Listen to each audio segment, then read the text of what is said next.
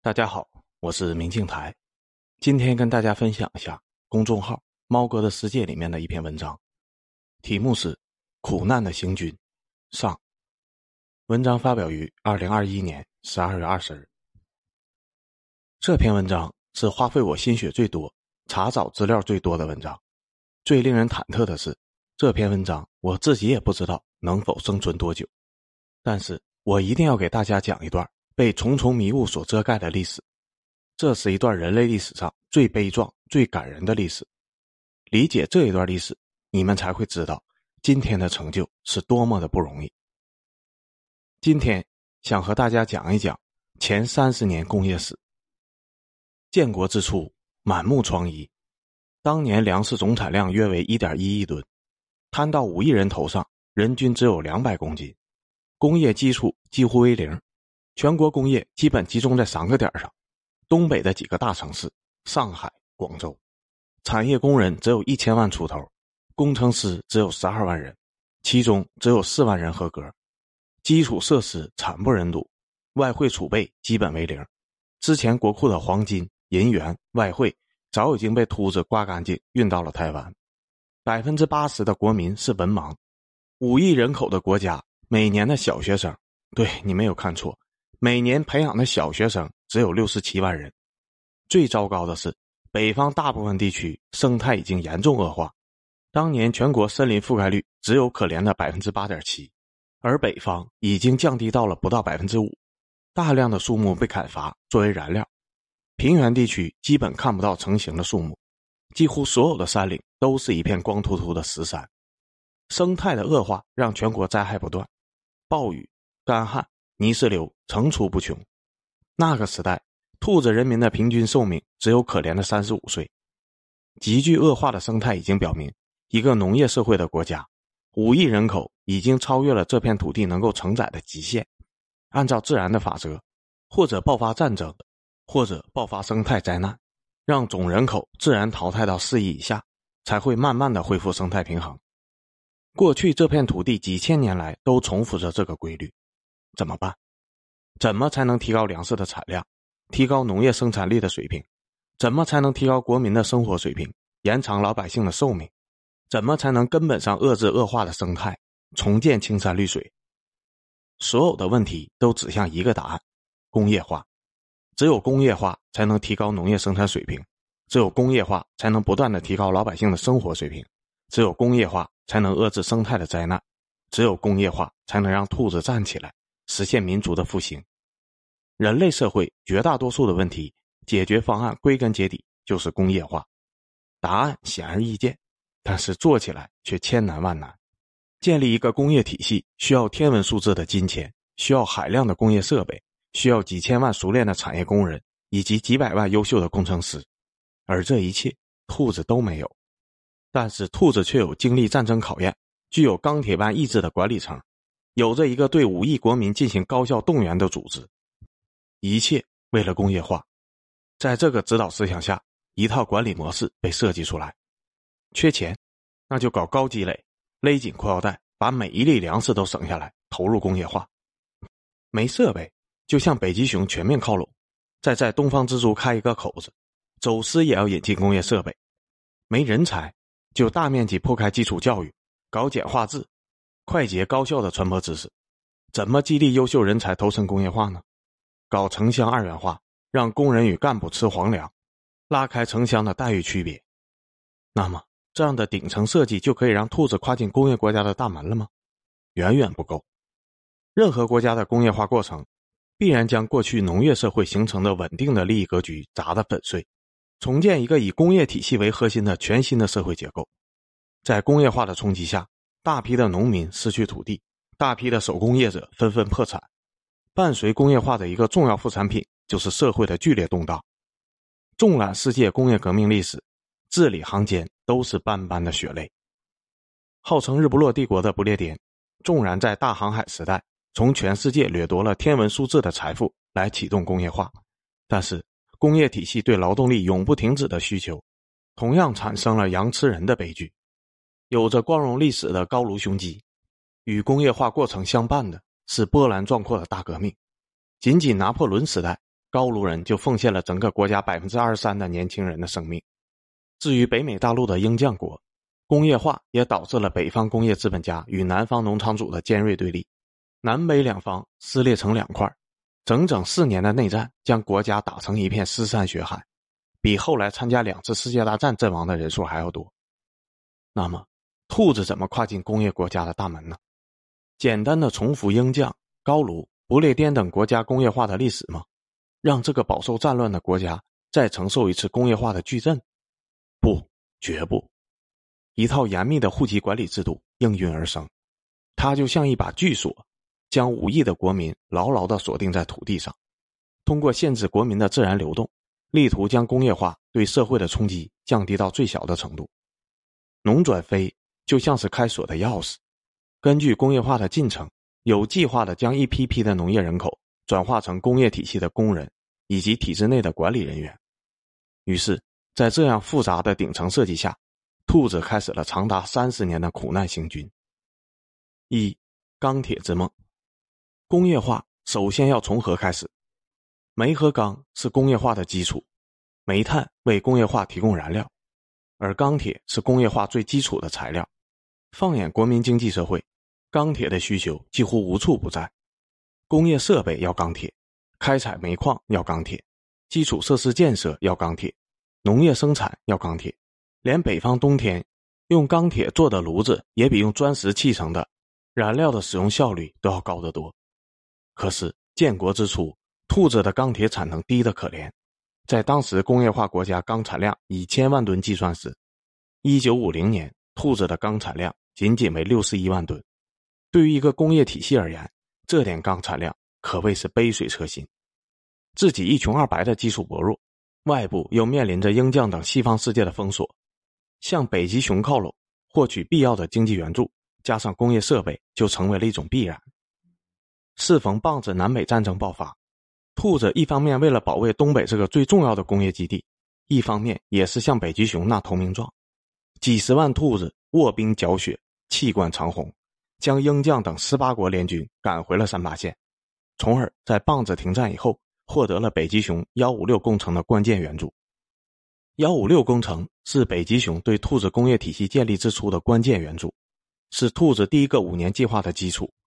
该工程总计一百五十六个工业项目援助，包括煤炭二十五项、石油两项、电力二十五项、钢铁七项、有色金属十三项、化工七项、机械二十四项、轻工业一项、医药两项、军工四十五项、施工三项。幺五六工程帮助兔子搭建起一个工业体系的架子，也是当时兔子最薄弱的基础所能够承载工业援助的极限。幺五六工程主要集中在东北，因为当时东北产业工人和技术人员不够，还从上海抽调了十万工人与技术员赶赴东北及各地支持。直到今天，在东北还能遇到很多带着上海口音的老人。第一个五年计划轰轰烈烈的展开了，到了一九五七年。兔子第二产业，也就是工业加建筑业，在国民经济中占比从一九五二年的百分之二十点九增长到百分之二十九点六，工业化取得了开门红。工业体系的建设最初搭架子还不算很难，自己凑一点，别人给一点，搭起一个工业体系的骨架，很多国家都能够做到。难的是后续的扩张，怎么协调几十个工业门类的发展，怎么维持几十年对工业化的投入。还有就是工业体系的发展要与国际大环境契合等等，这是一个世界性的难题。纵观二战后的历史，除了少数国家如绞盆机、棒子、琉球，因为基础较好、人口较少，在鹰将的扶持援助下发展了部分优势产业以外，成功完成全产业链工业化的只有兔子一个。过程中，兔子是走了不少的弯路，交了不少的学费，但是其他发展中国家呢？现在连出路都没有。一九五七年的这个节点却出了问题，在第一个五年计划中，兔子为了把全国的力量统一纳入到工业化建设中，完成了对农业、手工业、私营工商业的社会主义改造。农业是合作社，工业是公私联营，整个国家由一个松散无序的农业社会结构改造成为了一个组织严密、指挥统一的准军事化结构。但是在这个节骨眼上。兔子与北极熊交恶了，北极熊不但停止了对兔子的援助，而且在两年以后单方面的撕毁合作协议，撤走了所有的技术专家。怎么办？理论上，外部援助断绝，兔子只能靠自己慢慢的积累完成工业化过程。可是已经完成了社会结构性的改造怎么办？又改回去吗？哪里能够改得回去呀？湖北孝感事件就提供了一个反面教材。一九五七年，孝感一所初中学生忽然得到了通知，高中升学率降低了，考不上高中，政府不再分配工作，大家继续回家务农。这个消息对长期被灌输掌握知识以后为国家工业化服务的学生的打击，简直就是晴天霹雳。于是，冲动的学生上街游行，还围攻县政府。这个事件对高层的震动非常大。虽然当事人都受到了严厉的处罚，但是高层不得不考虑连锁的效应。为了迎接工业化，全国拼命的普及教育，仅仅才几年，五七年时，全国已经建成了九千余所初中。如果工业化进程变慢，那么就很难给这些学生提供足够的就业岗位。难道等着再出一批孝感事件吗？这还是学生层面的，工商、农业完成社会主义改造的范围更大。如果走回头路，不知道会有怎样的后果。于是，一咬牙，做出了一个激进的决策：大跨越。工业以钢铁为核心的大跨越，农业以粮食为核心的大跨越。大跨越。就是一场悲剧，在那三年中，工业产值在国民经济中的占比，吹气般的从五七年的百分之二十九点六，膨胀到六零年的百分之四十四点五，然后断崖式的在六一年跌落到了百分之三十一点九。与工业化同时跌落的是粮食，由于大跨越对生态的破坏以及放卫星式的蛮干，六一年的粮食总产量从五八年最高峰的近两亿吨跌落到了一点三亿吨。最令人痛心的是。高层在一片狂热的气氛中，根本不知道基层真实的生产数据，对于粮食产量做出了不切实际的过高估计，加上对北极熊还债的压力，错误的做出了提高粮食征收指标的决策。一九六零年到一九六二年，兔子以粮油加其他食品折价二十一亿新卢布归还北极熊的债务，以矿产加五金折价十四亿新卢布归还北极熊。六零年的新卢布汇率还要高于美元，二十一亿卢布大致等于二十三亿美元，二十三亿美元的农产品呢？按照当时国际市场粮价，就是七八百万吨的粮食，差不多是四千万农民一年的口粮。粮食减产加征收提高，悲剧就这么发生了。悲剧之后，兔子只能继续默默的做工业化积累，直到六六年。第二产业在国民经济中的占比达到了百分之三十七点九，同期农业占比为百分之三十七点八，不算大跨越那三年，兔子历史上第一次工业指标超过了农业，兔子第一次感觉自己摸到了工业社会的门槛这个时间节点与那个著名的历史事件的起点是如此的巧合，很难让人不去联想之间的逻辑。又是三年的动荡，工业产值又跌落下去。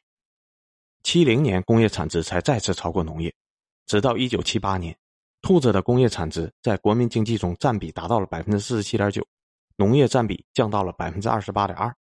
三十年苦难的行军总算积累了一点家底。除了工业基础，七八年兔子还培养了上亿的产业工人，七百万的工程师。有了这个底子，才赶上了全球第三次产业转移的末班车。从绞盆机产业输出中收益甚大。第一次浪潮发生在十八世纪末、十九世纪上半叶，产业转移的路径是从不列颠向西方大陆和鹰酱转移。这次转移加上不列颠与西方大陆陷入了第二次世界大战，促成了鹰酱成为工业第一强国。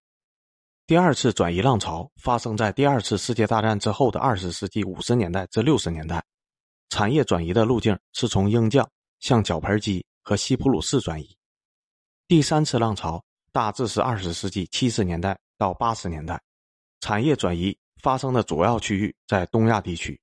这次国际产业转移是由绞盘机主导的，是第三次国际产业转移的主要产业输出国，而东亚四小龙是这次国际产业转移的主要承接地。兔子在八十年代初赶上了末班车，第四次浪潮发端于二十世纪九十年代。产业输出地包括日本、东亚四小龙，鹰将。这一次，兔子成为了最大的赢家。兔子能够赶上两次产业转移，除了自己之前的底子扎实，也有一点运气。八十年代到九十年代，绞盆机如日中天。与兔子建交以后，出于对战争的补偿，给当时改革开放的兔子提供了大量的援助，包括无偿援助加贴息贷款，折合兔子货币四千多亿元。还有就是大量的技术援助加生产线。在八九十年代，绞盆机是兔子发展最主要的国际资金提供方加技术提供方。这批援助对于兔子工业体系的成长具有重大的意义。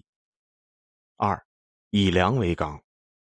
民以食为天，填饱老百姓的肚子需要粮食，进口工业设备所需要的外汇也要靠粮食来交换。工业化之初，粮食的地位是无与伦比的。耕地能种植粮食的，通通种植粮食，受益于一五计划工业的发展。到一九五八年，粮食的产量从十年前的一点一亿吨干到了近两亿吨。大跨越时期，各种稀奇古怪的能够提高粮食产量的办法。都想出来并去尝试，自上而下的狂热情绪下，放卫星达到了一种疯狂的地步。然并卵，最后是惨痛的失败。最后，兔子才不得不认识到，提高粮食产量归根结底还是要靠工业化，准确的说是化工工业。二十一世纪，兔子农业每亩土地使用的化肥将近三十公斤。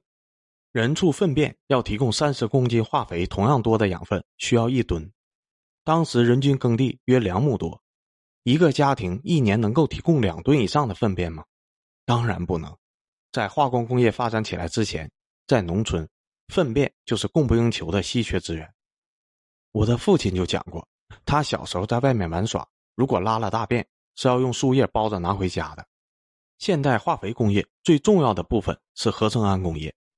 氨是制造所有氨肥、磷肥的基础原料。合成氨的化学原理并不高深，但是合成氨过程需要设备与管路承受巨大的高温高压，这就需要有合金的无缝钢管生产基础。